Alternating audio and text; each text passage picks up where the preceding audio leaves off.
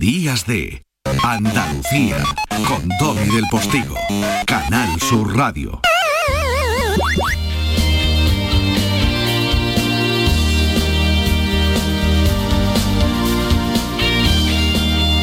10 y 4 minutos de la mañana, una mañana que es absolutamente tuya y ahí están ya sonando los claxon de esas postales sonoras de ese periodista andaluz en la novena capital de Andalucía, que para nosotros es Madrid, que es Jesús Nieto. Pero antes de darle paso a su reflexión paseante desde los madriles, te recordamos que hoy comenzábamos con Ucrania eh, y evidentemente lo hacíamos con el corazón en la mano.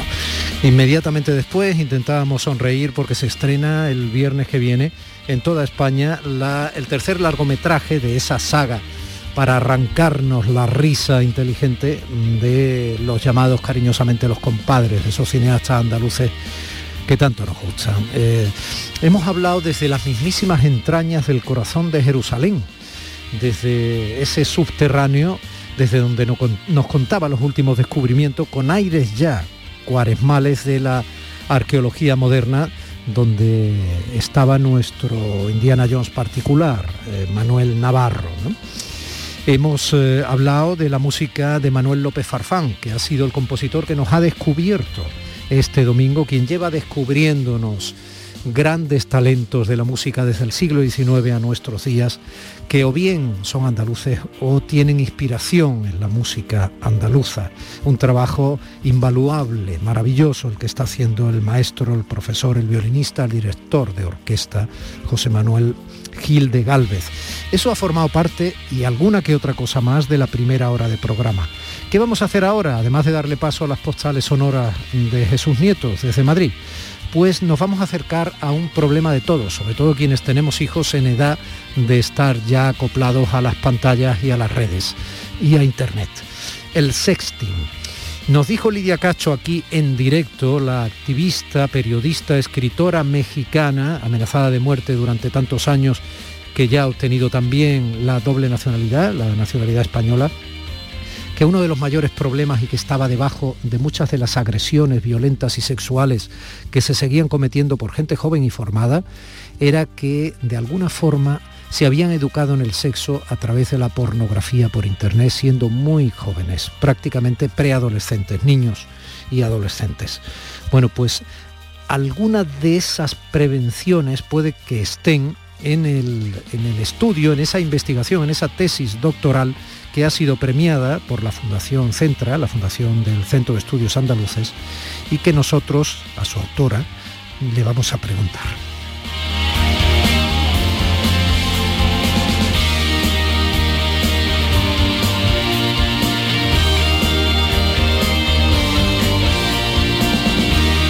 También reflexionaremos con nuestro reflexo sobre lo que el maestro Paco Reyero va a llevar a su flexo esta noche madrugada en la sintonía de Canal Sur Radio Andalucía. En Tostada con Aceite y Cine celebraremos el centenario que se cumple del gran José Luis López Vázquez con una de sus películas aterradoras, La Cabina. Y también vamos a celebrar el nacimiento de un cantador que nos va a descubrir con su compás nuestra querida Lourdes Galvez del Postigo. Y ahí sigue pitando don Jesús Nieto. Buenos días, Jesús. Querido Domi, ¿qué tal? ¿Cómo estás? Pues aquí, tomando café eh, después de disfrutar de una, de una película. Porque he vuelto hoy al cine Fíjate qué, cosa más, tonta, pero, pero a la vez tan significativa. He vuelto a ir al cine aquí en la novena capital de Andalucía, en, Madrid. No te voy a decir la película porque era un verdadero tostón. Casi me quedo dormido, de ahí que me esté tomando ahora el café. Pero mm, volví, volví al cine, eso sí, con la mascarilla, con las gafas borrosas, con toda esa incomodidad. Dicen que van a quitar las mascarillas interiores en, breve, esperemos que eh, así sea, porque desde que la quitaron en exteriores yo estoy descubriendo algo que me dijo Julián Guita hace tiempo, y era mirar la perspectiva de las alturas, las fachadas altas, los cuartos pisos, y eso con las gafas y si la mascarilla empañada lo puedo ver. Así que estoy descubriendo ese Madrid que tenía, que tenía olvidado y que casi que veía en una dimensión. Un abrazo fuerte. Final. Dos horas confiando que no colgarán. Dichoso cartón pastelito de completo está el local. Abrazo grande Jesús. Y esto que suena a mecano es de un dúo que se llama Reiko.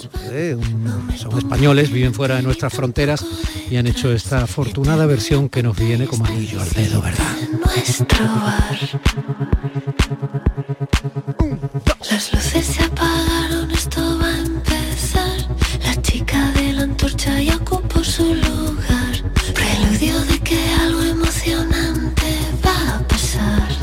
Y del cine a las pantallas. En días de Andalucía, compromiso con Andalucía. Un espacio ofrecido con el patrocinio de Fundación Unicaja.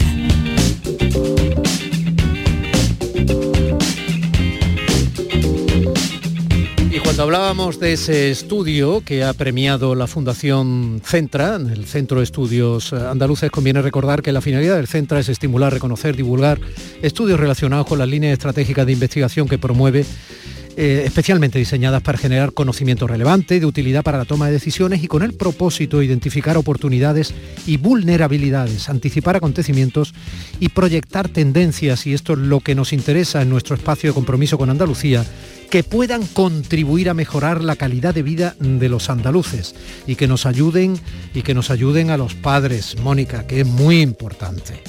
Mónica Ojeda Pérez, eh, un beso, buenos días. Hola, buenos días, ¿qué tal?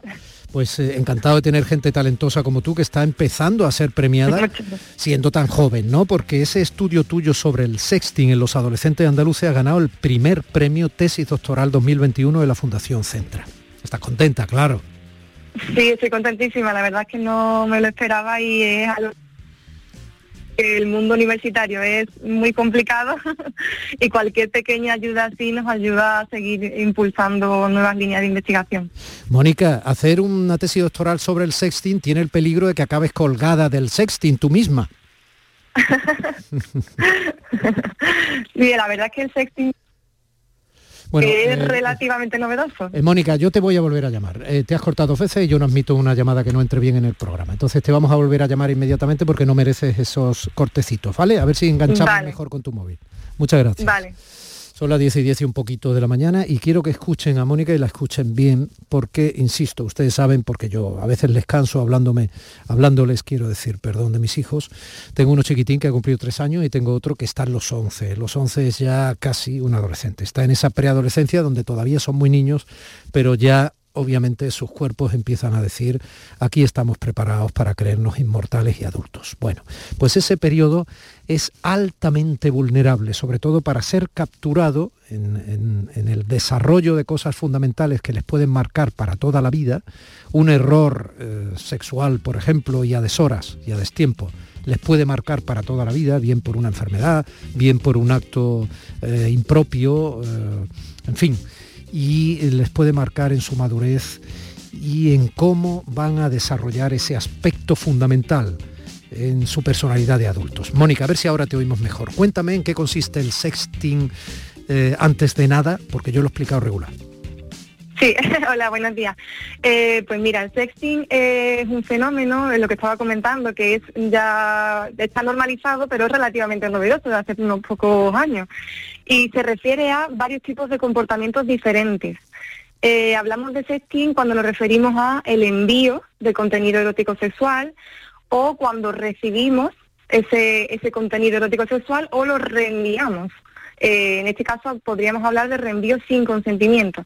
Entonces tenemos por un lado conductas con consentimiento y otras que pueden ser sin consentimiento. Mm, O sea que ahí estamos viendo eh, algunas cosas. Primero, viendo directamente, por utilizar el mismo gerundio, cosas que a lo mejor quienes las está viendo, pues no está capacitado, no está eh, preparado o bien educado, no es el momento adecuado para que empiece a verlas y sepa interpretarlas. Y segundo, para colmo, enviándolas o reenviándolas, con lo que puede causar un daño evidente, bien en la formación de quien las recibe o en la eh, eh, o en el prestigio personal o eh, la persona si lo que está enviando es una persona concreta y no solo un fotograma o una secuencia pornográfica de un profesional, ¿no?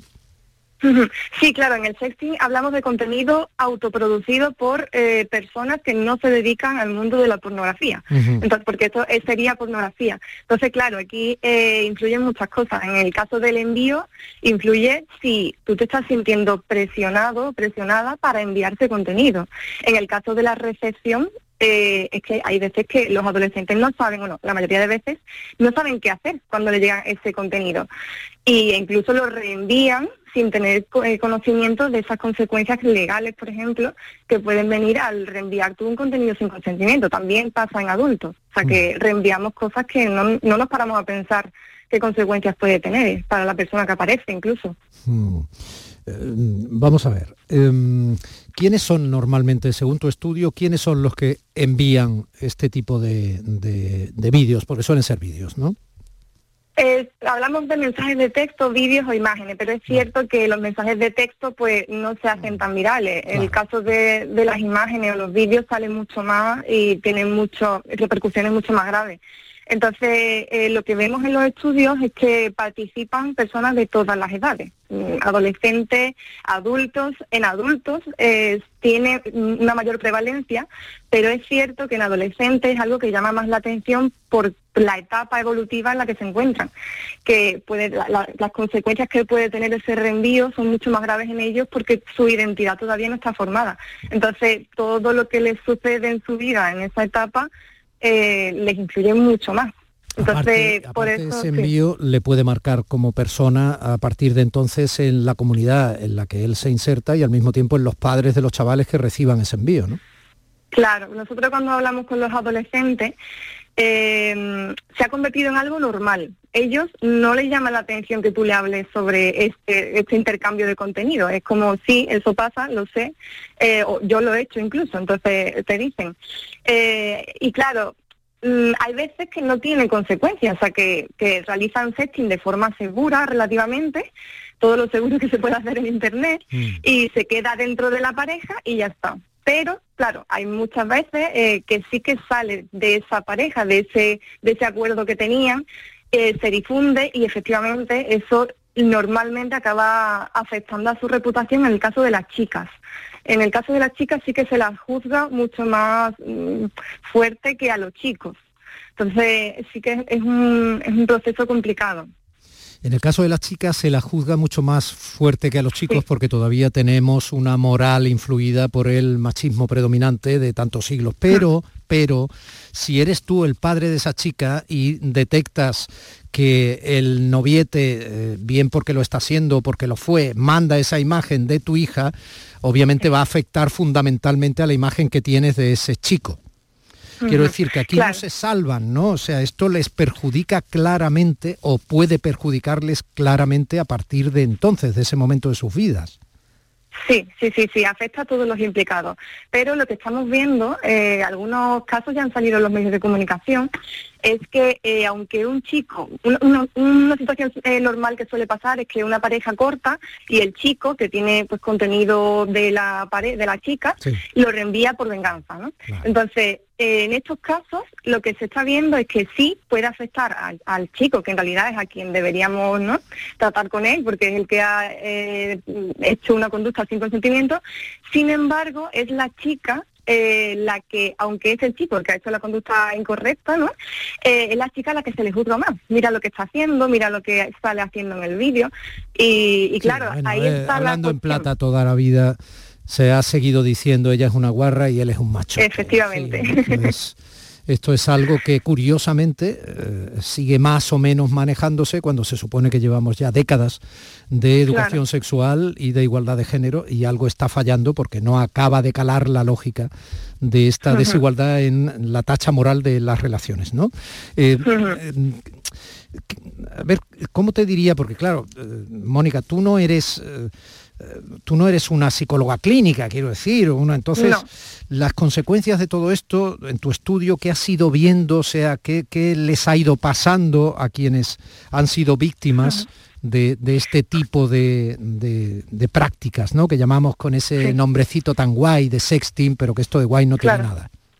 Claro, sí, pues puede afectar en realidad a todos los niveles, eh, desde, desde el rendimiento académico, el, el, ámbito del centro educativo, de la educación formal, como eh, a su salud, a su bienestar eh, psicológico, a la reputación, a la posición dentro del grupo de iguales, que es algo que en la adolescencia tiene mucho peso, ¿no?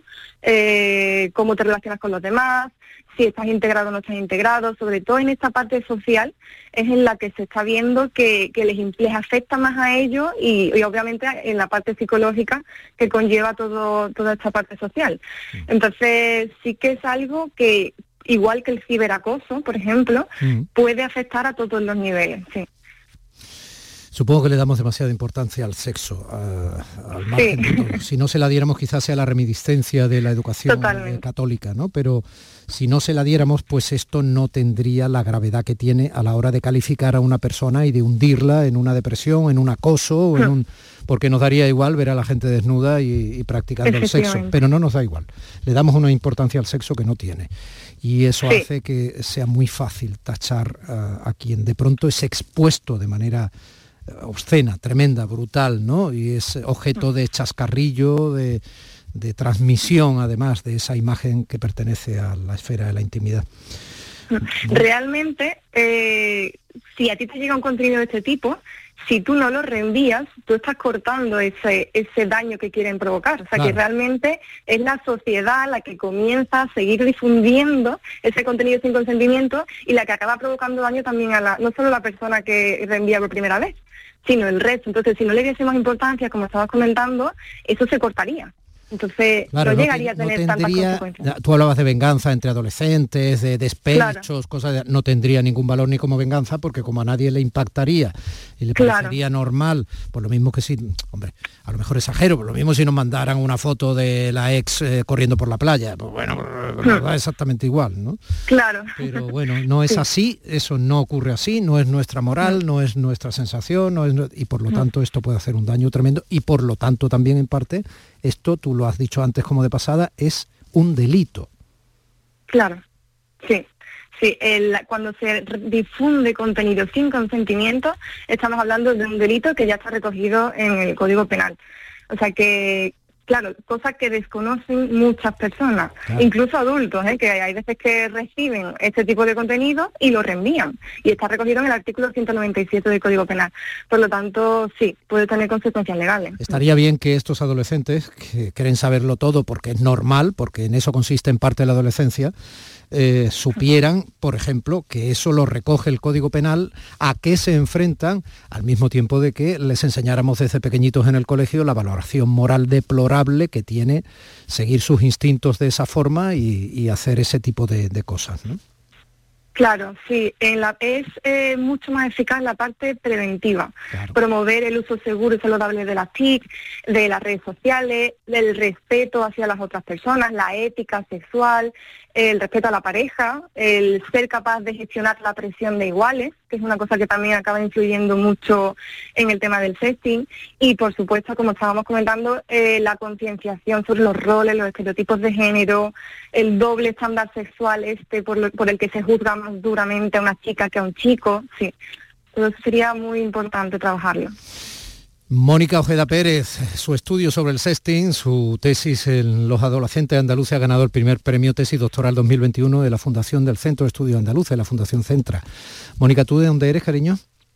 De Sevilla. Tú eres sevillana. Bueno, pues, pues dime un rinconcillo de Sevilla donde te gustaría quedar para tomar un café. Ah, pues en el barrio de la Judería. En cualquier rincón del barrio de la Judería. Sí, Todo entero es maravilloso.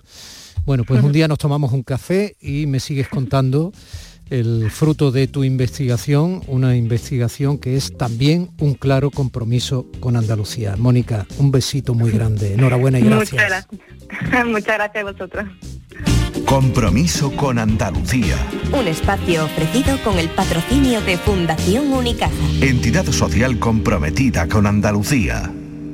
Familia, es el momento de reflexionar. Recuerden, cuando llegamos a este punto en el programa cada domingo, le advierto que jamás es un relleno. Es ni más ni menos que relleno.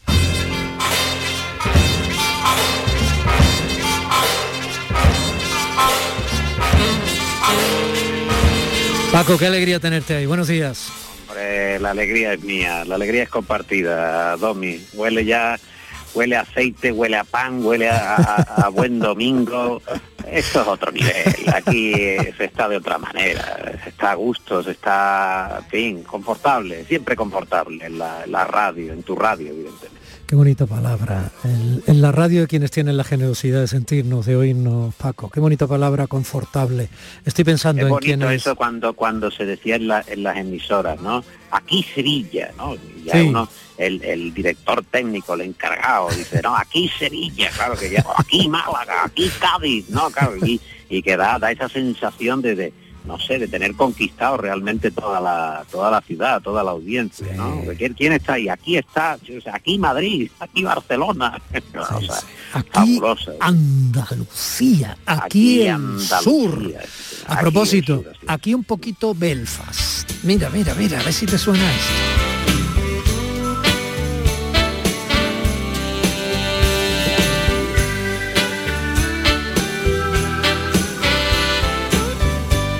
¿Te suena Belfast? ¿Te suena Van Morrison? ¿Te suena Infancia de Kenneth Branagh? ¿Te suena una película que estará en los Oscar? Sí, me suena tantas cosas porque realmente eh, Belfast es una ciudad muy muy compleja, tiene muchas cicatrices. Fíjate que enfrente de un magnífico pub que se llama The Queen y que tiene una decoración fabulosa está el Hotel Europa, y en ese Hotel Europa hay una placa que dice aquí eh, eh, está usted delante del eh, hotel más bombardeado del, continente. Bueno, pues si, si quiere disfrutar, si quiere disfrutar un rato, Paco, con la memoria sensorial de un niño de la época de una de las épocas de los bombardeos en Belfast, vete a ver esa peli en la que Kenneth Branagh homenajea a su niñez con un sentido de la elegancia, con un gusto y como anda más o menos en nuestra generación, aunque nosotros no mm. hayamos sido niños de Belfast sino del sur, eh, hay muchas, eh, ¿cómo te diría? Muchos momentos, sonidos, películas, estéticas, maneras de hablarte tu madre o tu padre que son muy reconocibles para, para Sí, sí, he visto la película y la verdad es que... ah, ¿la has visto? Ah, bueno, sí, pues sí, tiene algunos momentos, hombre, tiene, tiene momentos especialmente no desvelaremos la trama en, en, toda su extensión, pero sí tiene algunos momentos muy muy intensos con las conversaciones entre eh, el trasunto obviamente de Kenneth Branagh, ese niño que va recordando su infancia con, con su abuelo. Las conversaciones con el abuelo son, son fabulosas, yo creo que es de lo mejor que tiene la, película porque hay mucha verdad en esa, esa parte de la, de la película. Con su abuelo y, con su abuelo y con su abuela, ¿eh? con su abuelo y con su abuela, porque tiene también unos momentos con la abuela muy potentes y tiene una Judy Dench maravillosa a la que Kenneth Branagh le leyó de tirón el guion y cuando terminó, ella dijo, cuenta conmigo. Stand by me. y, hay una secuencia con su padre, y no digo más, eh, que, es esa secuencia con su padre, Paco, es, oye, tienes, eh, hablamos de Judy Dench, pero tienes mujeres muy poderosas esta noche en tu flexo, ¿eh? y compañeras además.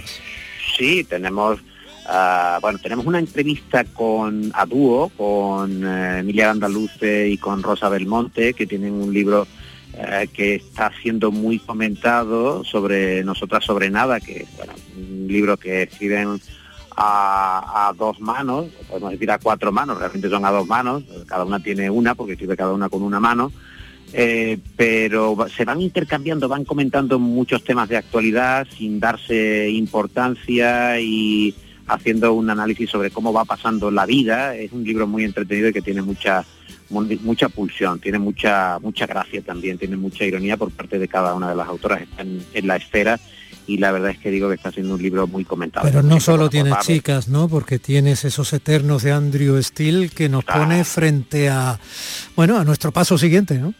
Sí, bueno, tú sabes esa, esa frase de que hay que morir joven pero lo más tarde posible, ¿no? Y de eso habla, habla precisamente Andrew Steele, que es un investigador, ha presentado un libro Eternos, hemos hecho un, reportaje en el programa y se habla de cómo la ciencia, no estoy hablando eh, del aventurerismo, de la, un poco de toda la perchería en la que vivimos, ¿no? Con respecto a los potingos, sino realmente la mm. ciencia hasta dónde nos puede llevar en una longevidad que se va proyectando, hasta dónde podemos ser ah, jóvenes cumpliendo años, ¿no? Siendo conscientes, disfrutando y de todo eso ahora a Andrew Steele en este en este libro Eternos que, que merece mucho mucho la pena. De verdad, Paco, que la vida no es más que una fuente llena de cerezas. Life is just a, a pool of, of cherries que cantaba uh, Judy Garland, ¿no? Y decía eso de eh, la vida es solo un cuenco de, de cerezas. Eh, bueno, si no tienes nada, no puedes poseer nada, no te preocupes porque todo lo que tienes será prestado, ¿no? La vida es un préstamo, aprovecha todo lo que puedas y, disfruta, ¿no? Aprovecha el domingo, disfruta del domingo y, y bébete la vida en este tiempo que tienes por delante. Mucho sobre nada y siempre mucho en el flexo de Paco Reyero. Esta noche me tienes como un búho a partir de la una de la madrugada disfrutándote. Un abrazo grande. un abrazo, un abrazo.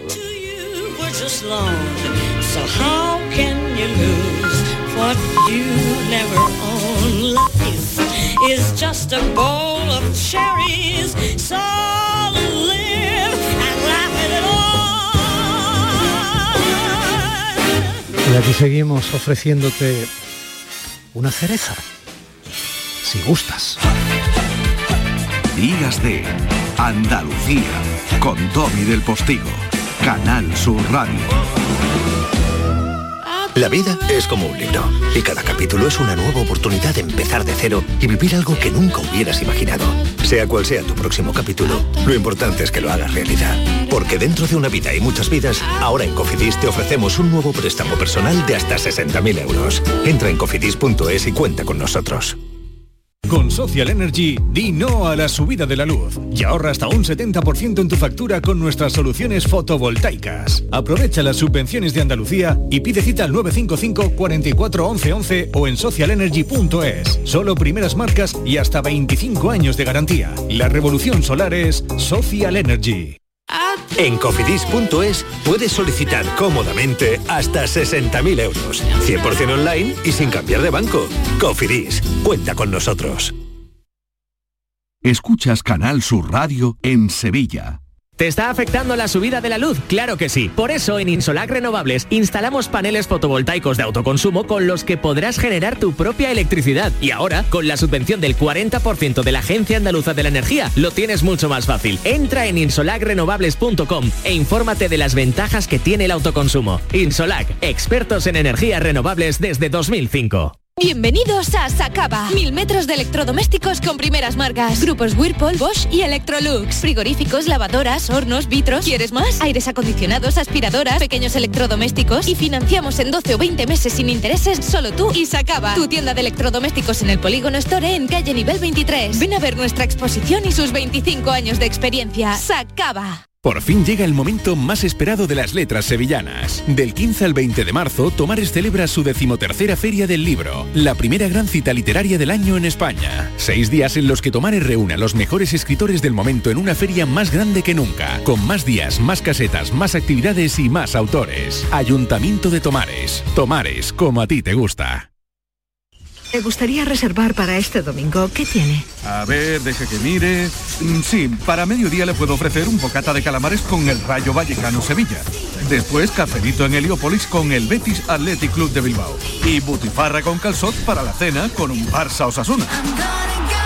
Este domingo repetimos.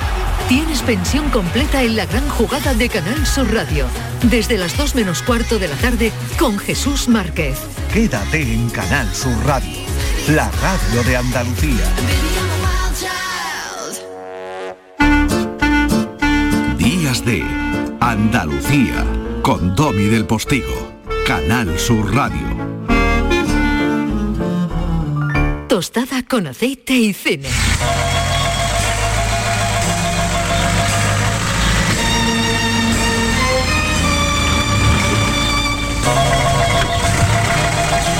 Se te ponen los vellos de punta, Juan Luartacho, buenos días. Hola, muy buenos días. Sí, sí, sí, por supuesto. Eh, he visto esta mañana, bueno, bueno, qué maravilla. Es sonido original de la película en realidad, es como he extraído este- esta pincelada, este apunte de la banda sonora, en realidad es el inicio de aquella película que aterrorizó literalmente, dejó boquiabiertos, nadie entendía nada en aquella España de 1972. Fíjate que todavía no había muerto Franco y, y claro, era una España eh, que salía de una dictadura. eh, y eso condiciona la personalidad, una dictadura de décadas, condiciona mucho la personalidad de esos ciudadanos, ¿no? Y, y- y claro, y estaban poco habituadas además a ver ejercicios de cierto surrealismo cinematográfico, como el valiente ejercicio, tremendo ejercicio que dirigió Mercero y que escribió con Garci, ¿no? Sí, de hecho en, España fue una película que impactó mucho, pero produjo rechazo, porque el público no estaba acostumbrado a algo así, y menos hecho por nosotros y en nuestra televisión pública, y fue un éxito mundial, que recibió, de hecho a día de hoy, es el producto televisivo español con más premios, eh, incluyendo todas las series últimas, incluido Casas de Papel, eh, que ha recibido eh, nuestra tele, ¿no? Hablamos de la cabina como una obra mayor y de relevancia internacional de nuestra cultura. La cabina, sí, porque en eso estamos, en la cabina. La historia de la cabina nació porque una vez estábamos es- escribiendo un programa de humor, un sketch de humor, Horacio Valcárcel, José Luis García y yo. Y charlando dije, "Uy, qué gracioso sería un tío que se mete en una cabina a hablar por teléfono y no puede salir. Joder, qué divertido. Bueno, y quedó un poco, quedó la, anécdota, quedó perdida o abandonada. A mí el tema, es, esa idea de- del tipo encerrado en una cabina de teléfono sin poder salir, me obsesionaba, me obsesionaba. Y recuerdo una vez que iba, iba por la calle Alcalá paseando una mañana pensando en ese, en ese personaje encerrado en una cabina y de repente se me encendió la bombilla y vi el final, vi el final de esa historia. Todo un mundo de cabinas con gente encerrada dentro, muriéndose en una extraña galería en un mundo subterráneo. Entonces dije, bueno, aquí está, tengo el principio, tengo el final. Entonces llamé a José Luis Garza y dijo, oye José Luis, tengo este principio, este final, que yo creo que tiene mucha fuerza, ¿por qué no intentamos? A José Luis le gustó mucho y dijo, venga, vamos a escribir. Y bueno, y nos encerramos a escribir y yo creo que en 15 o 20 días pues, pues hicimos el guion. Entonces, bueno, había que buscar al actor, que era importantísimo para este programa casi mímico, donde casi donde no hay palabras, de todo es expresión gestual. Pensé en varios actores, pensé en varios actores, pero yo creo que, que a mí José Luis López Vázquez acaba de hacer mi querida señorita, ya me había impresionado su labor. ¿A dónde vas a ir? No lo sé. ¿Quieres un consejo? No lo quiero. Eres muy joven y sin experiencia. Mi deber, no sé cómo decirte. No se moleste. Hay cosas que no tienen arreglo, señorita. ¿Cómo estaba José Luis López Vázquez haciendo de señorita, solterona? ¿Cómo estaba, Dios mío, acusando en su voz y en sus maneras? Qué comedido con lo... Con lo no sé cómo expresarme, ¿no? Pero con lo extrovertido y físico que era, ¿no? Que no paraba de moverse y de gesticular. Y no te voy a decir que fuera Luis de Funes, pero era un actor no precisamente contenido, aunque demostró que cualquier registro no le era ajeno. ¿A que se te han puesto los vellos de punta también escuchando a Antonio Mercero y luego a López Vázquez, mi querida señorita? También, Domi, porque eh, sabes que muchas veces sacamos el reclinatorio, yo estoy de rodillas, como bien sabes, hoy con, con José Luis López Vázquez, y, y con, y con este talentazo que tenemos en España. Entonces, sí, se me han puesto los, los vellos de punta porque mm, porque son gente muy buena y han hecho cosas increíbles que van a pasar a la historia como como este producto que es la, la cabina este, esta película con, con José Luis López Vázquez que recordemos que hace unos días era su, su centenario de su nacimiento el 11 de marzo y, y, bueno, lo traemos aquí con este, podíamos haber traído cualquier otra película de, de- de ese genio que era López Vázquez.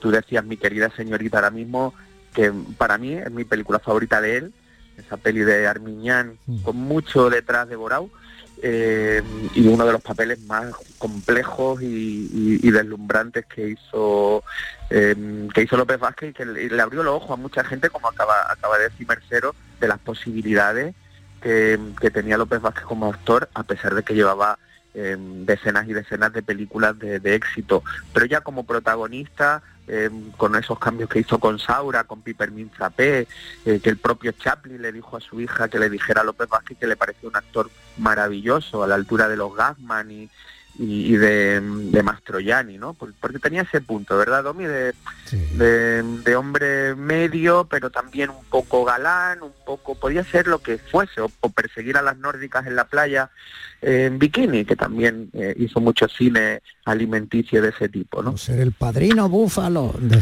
de la gran familia. ¿no? A quien se le Sí. subían lo- los chiquillos por encima de aquella familia numerosa que tanto patrocinaba ¿no? la, la dictadura. Fíjate Y película tan bonita, por otro lado, con ese close maravilloso. Y, bueno, es que no pararíamos, y vamos encadenando actores y... Pero fíjate que él mismo, eh, José Luis López Vázquez, eh, se autodefinía un poco aludiendo a algunas de las líneas de su personalidad interpretativa y, y como ser humano que tú acabas de decir. Soy José Luis López Vázquez. Hago películas, salgo en los escenarios, algún telefilm también. Estoy en el ánimo de, todos ustedes, me han soportado, por lo que les pido perdón. Formo parte del padrón familiar. Ustedes han pasado malos ratos. Me han regañado diciéndome, no haga usted estas cosas que nos haga usted la cena, señor López Vázquez, hombre. Como la cabina, por ejemplo. Pienso seguir sometiéndoles a esta tortura de la presencia mientras me quede vida y aliento y les sigo pidiendo perdón otra vez por si a veces pues no lo hago a su gusto. José Luis López Vázquez es uno de los actores españoles más prolíficos, lo ha hecho prácticamente todo. Nadie podría competir con él en profesionalidad. Interpretó todas las variaciones posibles sobre el tópico del españolito medio, lo que le dio una gran popularidad, pero tampoco rehusó otros muchos papeles por comprometidos que fueran. José Luis López Vázquez se ha convertido en el personaje de los mil rostros. Fíjate que no he querido, o sea, como has visto, he acoplado, está todo muy editado, la voz de Pablo Liscano, porque creo que lo que no se, lo que no se rememoriza, lo que no se trae eh, a la actualidad desaparece. Y más en este mundo líquido en el que vivimos o gaseoso ya. Yo creo que Bauman ya se ha quedado antiguo en su análisis del mundo líquido que vivimos. Mm, Liscano fue un enorme periodista, hizo algunas entrevistas maravillosas en televisión española, la televisión que pagamos todos también, además de Canal Sur, seamos o no andaluces. Entonces, eh, es, es interesante escuchar eh, en vida cómo ellos mismos hablaban unos de otros, porque era gente de, un gran talento, porque ha posicionado a este país en sus distintos ámbitos profesionales en primera línea de calidad, y porque se te ponen los vellos de punta, insisto, se te ponen los vellos de punta. Juanlo. Anteayer efectivamente López Vázquez habría cumplido 100 años. Sí, el, mmm, ten en cuenta que la, la, vida de estos personajes, o en concreto de López Vázquez, que fue abandonado por su padre, que, que da ahí un poco esa personalidad también melancólica, algo triste, muy introvertido y tímido, que era sí. López Vázquez, eh, empieza en, como dibujante, porque dibujaba bien y le gustaba. En, en, entra en el teatro español universitario, después Luis Escobar le da una oportunidad en el María Guerrero, después llega Berlanga, son gente que, que se lo ha currado de verdad, que, sí. que ha pasado hambre, que tenía que, que trabajar para, para comer y después eh, decían que era alguien tacaño porque si se tomaba un café alguien con López Vázquez nunca pagaba los dos, solo pagaba el suyo porque decía yo tengo que ahorrar que vaya que pase algo y esa gente de la guerra que ha sufrido y eso se nota en su cara en, en todo no y, y, estamos hablando de como Pepe Iber que era otro amigo suyo uno de nuestros de nuestros grandísimos actores que también ha estado López Vázquez en el cochecito en el pisito en Plácido sí. es que estamos hablando de alguien muy grande de nuestro cine ¿no? pero después el público lo puede reconocer en los 60 eh, por las películas con Gracita Morales no se le caían los anillos evidentemente en hacer películas eh, digamos, para todo el mundo y con otro perfil menos cultural. Y, y como decía también de las películas de verano, de, de, los hoteles y persiguiendo a las suecas. Bueno, todo eso lo ha hecho bien y muchísimo más, porque él siguió eh, compaginando ese, ese cine menos autoral con, con, grandísimas obras y de haber trabajado con, con todos los grandes, ¿no? Y, y, yo si quieren nos centramos un poquito en la cabina, Don. Sí, vamos, eh, a, volver, no sé si vamos, a vol vamos a volver a la cabina. ¿Pero qué querrá decir este tío? ¿Qué le pasa? ¿Que no puede salir? Eso será. Venga, hombre, empuje fuerte. Vamos, hombre, que se habrá encajado la puerta. Venga, empuje un fuerte. poquito, un poquito. Vamos a tirar los dos. Venga, ayude, ayude. Ayuda usted arriba, así, así. Eso es, hombre, empuje usted, eh, pero fuerte. Venga, va. Nada, nada. Esto no se abre. No se lo empujando para adentro. Pues nada, hijo, ya lo ves. Oye, tú vámonos, que se nos va a hacer tarde y me Espera, hombre, espera, vamos a hacer la última intentona, hombre. Bueno, pero, pero, los dos al tiempo, ¿eh? Una, una, dos, y tres. ¡Ahora! Oye, ¡mira! ¡Que lo abra! Oye, que esto no se abre. Y vámonos, que es la hora del trabajo. Oiga, ya ha visto. Tenemos que trabajar. Hemos hecho lo que hemos podido, amigos. Ah, adiós. Que haya suertecilla. Mientras tanto, la cara de angustia y de resignación y de perplejidad de un López Vázquez sudando a chorros, que además lo sudaba de verdad, con su traje y su corbata, metido dentro de esa cabina, cuyas paredes eran de plástico para que no se rompiesen con los golpes y que en un momento determinado del rodaje eh, abrían uno de esos plásticos para que entrara aire, pero no se notara la apertura. ¿eh? Sí, estaba, está rodado en, en agosto para, para también que el público notase ese calor que, que estaba ese agobio, esa angustia que tenía López Vázquez, pues se rueda en agosto en Madrid y claro, eso hay que ventilarlo un poquito para que no se nos muera el actor. Fue un, rodaje de, bueno, corto pero intenso, fue el, primer trabajo de Antonio Mercero, que está muy bien dirigido, una cosa es un mediometraje de 35 minutos que está colgado en la web de Radio Televisión Española y lo podéis ver, yo lo vi anoche otra vez y sigue siendo moderno y estupendo. Sí, sí. Y, está muy bien rodado, Domi, porque empieza con una grúa como, como esta empresa, con, con trajes de, de to- todo lo que la cabina, todo eso parece una peli de serie B americana de los 50, de, de esa de ciencia ficción que tanto le gusta a Mercero y a rojo naranja, ¿no? Eso es la Sí, cabina roja en medio, además. Ese rojo del que se habló mucho, Mercero decía que era para crear angustia, pero puedes imaginar, la cabina roja, no había una cabina roja en toda España, eran grises. Hasta, hasta el año pasado, sí. Claro, ¿no? Entonces por eso te digo, ¿no? Sí, sí, sí. Bueno, hay muchas interpretaciones. La más clara es eh, la- represión de, del- de la dictadura española. Y, pero Mercero y García siempre han dicho que es una parábola abierta a todo tipo de interpretaciones según la sensibilidad y la cultura de- del espectador. Que así se debe recibir siempre toda obra de arte, que no vaya intencionadamente con un mensaje claro. Y, y efectivamente es, es lo que lo que trasciende de esto, una metáfora que yo, eh, yo al verlo anoche pues me he ido por otros sitios ¿no? y me, me ha llevado a otras interpretaciones y eso lo hace más complejo, más interesante, claro. Y una película claramente de terror. Circulen, circulen. ¿Qué hace con ese ¿Y ese? Que se ha quedado aquí encerrado el hombre. No diga tonterías, ¿cómo se va a quedar encerrado? Pero si estoy intentando abrir la puerta. Lárguese, venga, márchese. ¿Quiere que se lo diga de otra forma? Y usted, salga de ahí. ¿No me ha oído? He dicho que salga de ahí. Venga, salga o le sacamos a la puerta.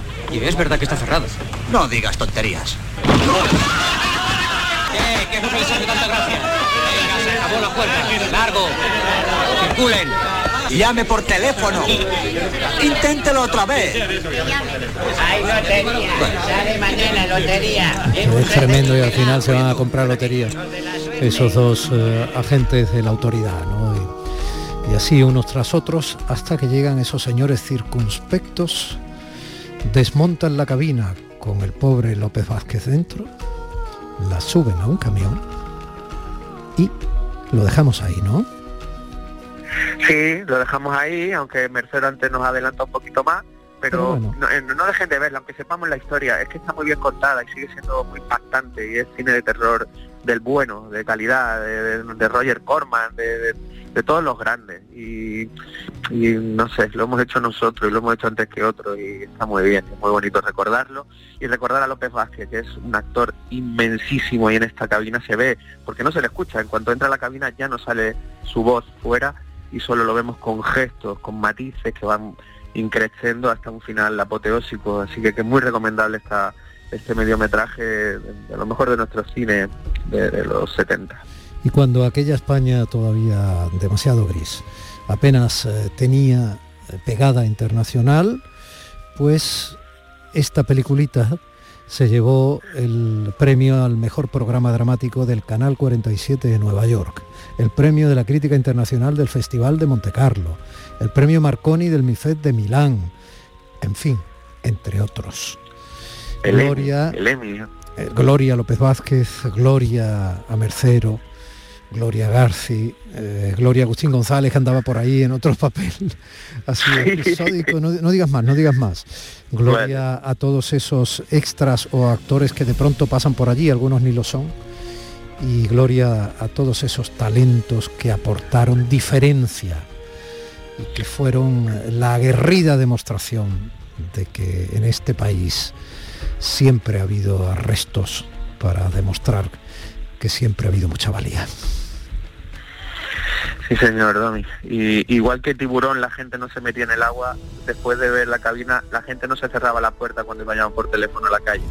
Eh, creó un gran impacto y fue visto evidentemente por todo el mundo. Y, y bueno, aquí queda un poco el recuerdo de, de esta obra maestra. Yo te puedo decir que yo mismo me he metido en una cabina poniendo el pie para que no se cerrara de todo la puerta. Qué bueno. Qué, bueno cuando algo, ¿no? Una obra de este tipo genera eso, ¿no? El, miedo en, la realidad, desde la ficción.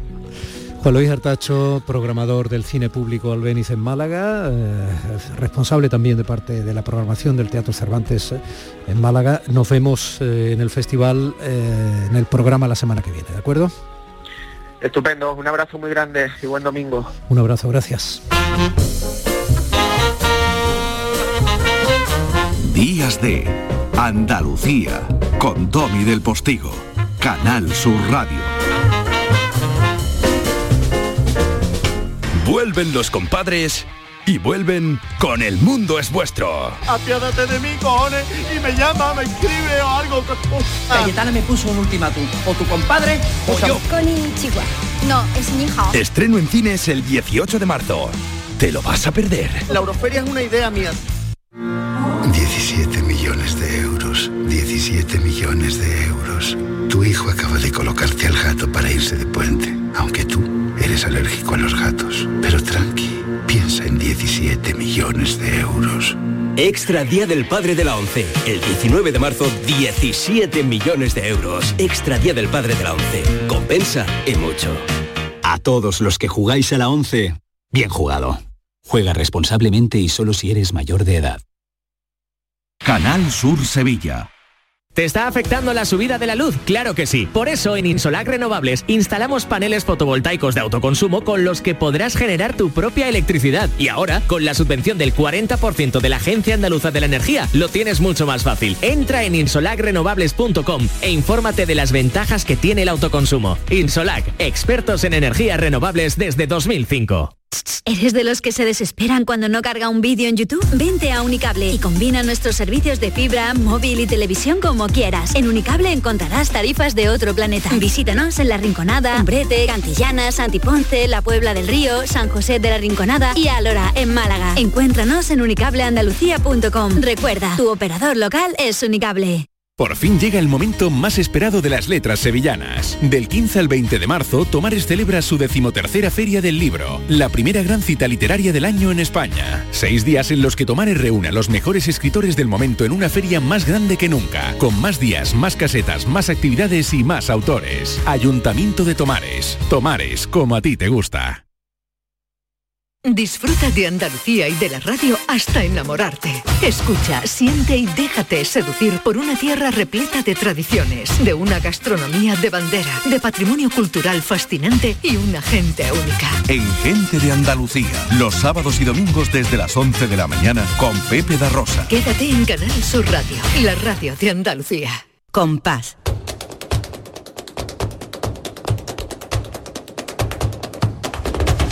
Compás. Y después, Gloria. Pues sí, Gloria, ya no estamos relamiendo con parte de los contenidos de ese pedazo de programa que lidera Pepe da Rosa, mi compañera Ana Carvajal y su estupendo equipo, gente de Andalucía, pero eso será a las 11.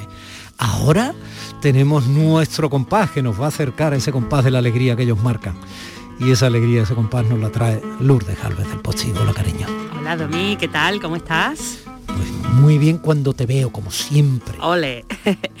bueno, pues hoy, antes de hablar del cantador del que queremos eh, dedicar hoy nuestro homenaje, nuestro compás y después Gloria, que es Gabriel Moreno, pues quiero también hacer una mención a los primeros premios SGAE Paco de Lucía. A quienes les deseamos larga vida, ¿verdad? Sí, claro que, ha sido una un acierto ponerlos en marcha y además me parece que han estado estupendamente por lo que, que que, referí, no criticar, por lo que he podido, por lo que he podido bichear por ahí me han contado. Efectivamente, pues son unos premios que premian eh, la composición flamenca, eh, la composición inédita, nueva, y bueno, pues se ha alzado vencedor por unanimidad del jurado el pianista onubense Juan Pérez Rodríguez con su obra Contrarreloj, que son unas bulerías a piano. Y, bueno, pues fue una final fantástica el pasado día 8 de marzo en el Teatro Central de Sevilla. Y, bueno, pues allí estaba el jurado, que eran Tomatito, Pepe Habichuela, eh, los hijos de Paco de Lucía, eh, Lucía y Casilda. Y, bueno, pues, pues bueno, maravilloso, eh, un marco fantástico y bueno, pues como tú dices, que esperemos que tengan una larga vida estos premios, que abren eh, un horizonte nuevo al flamenco. Eh, abren, es que ese es el verbo, hay que abrir el flamenco, hay que abrir el flamenco. Nosotros decimos una y otra vez que esto es un espacio de flamenco para los no tan flamencos, a lo mejor no lo sabía, pero usted lo es. Y ese patrimonio de la humanidad, inmaterial, cultural de la humanidad, tiene su origen fundamentalmente aquí y su hechura y debe tener también su futuro. Claro que sí. Así que enhorabuena y que tenga largo alcance ese encuentro eh, que supongo que será anual. Y le agradecemos a Javier Rojas, compañero que cumple muy bien su trabajo, porque fue muy amable tanto contigo, yo no lo sabía como conmigo, y nos invitó y nos hubiera encantado disfrutar. Hubiera sido un placer poder ir. Pero, tú me hablabas de Gabriel Moreno. Sí. Eh, y eh, Gabriel Moreno, nos vamos a ir, si por Huelva ha ganado el piano, el certamen del que hablamos, Gabriel Moreno era alguien que se planta en nuestro compás por Jaén. Ay, la tea.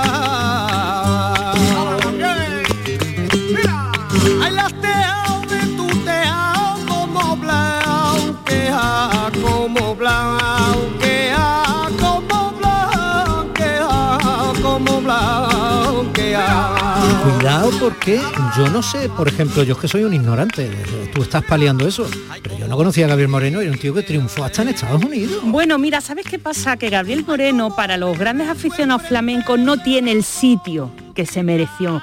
Entonces, por eso yo también quería hoy traer eh, su homenaje, ya que también pues en 2019, el 10 de marzo, falleció, entonces como estamos en esa semana, pues un poco recordarle.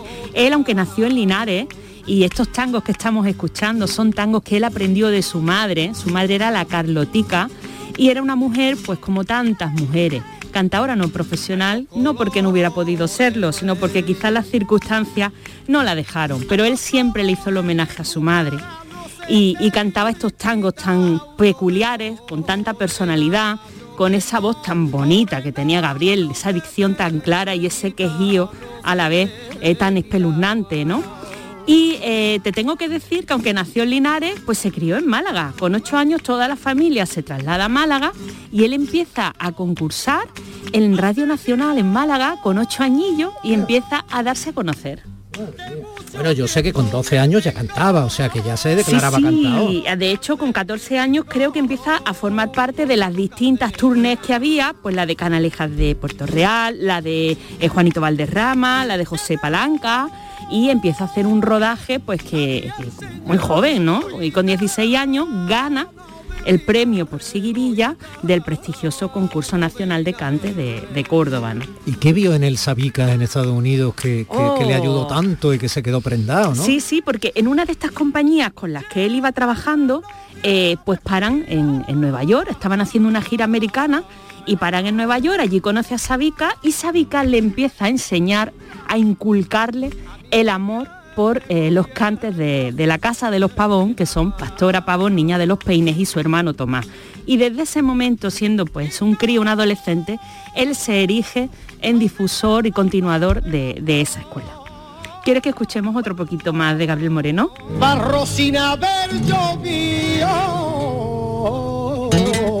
Estos son tarantas, cante típico de Linares. un gran tarantista. Sí. Un gran tarantista. Las tarantas están dentro de los cantes de Levante, ¿no? Sí. Eh, Almería también, ¿no? Exactamente, sí, sí, sí. Barro sin haber llovido. Se hablaba mucho de los pellizcos, ¿no? Que tenía, ¿no? Cuando cantaba taranta. Claro, es que tiene una manera, eh, los pellizcos es eso que te pone los pelos de punta cuando estás escuchando y no sabes por qué. Esa empatía, ¿no? Y no todo el mundo tiene esa cualidad y él la tenía, Domi. Oh, me quería porque tu gitana a mí no me quería. Él venía muchos años al, antiguo eh, Festival Flamenco de la Feria de Málaga, que se hacía cuando Teatino era la feria, y había, había una noche flamenca donde venían nombres de toda Andalucía, de toda España, y uno de los que actuaba casi siempre era él con el recordado eh, guitarrista añorado Pedro Escalona. Y, bueno, pues mm, aunque tuvo algunos reconocimientos en vida y, bueno, pues triunfó eh, en, su, en su carrera por todo el mundo, en España, pues como te digo, muchos piensan que, que no tiene el sitio en la flamencología que se merece.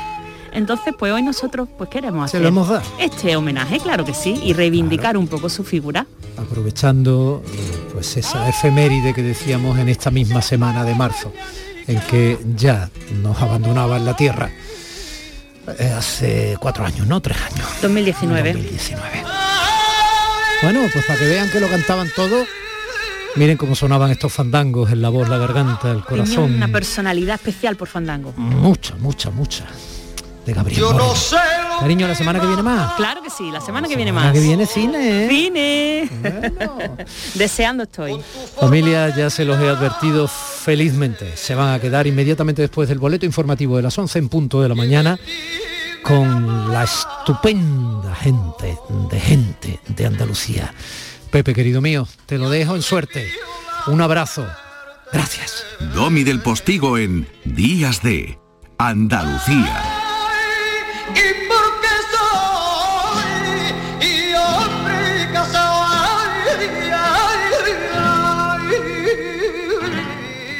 Te ha gustado este programa, descárgatelo para volver a disfrutarlo. Lo tienes como todos los demás en la radio a la carta, en nuestra web y en nuestra app. Quédate en Canal Sur Radio, la radio de Andalucía.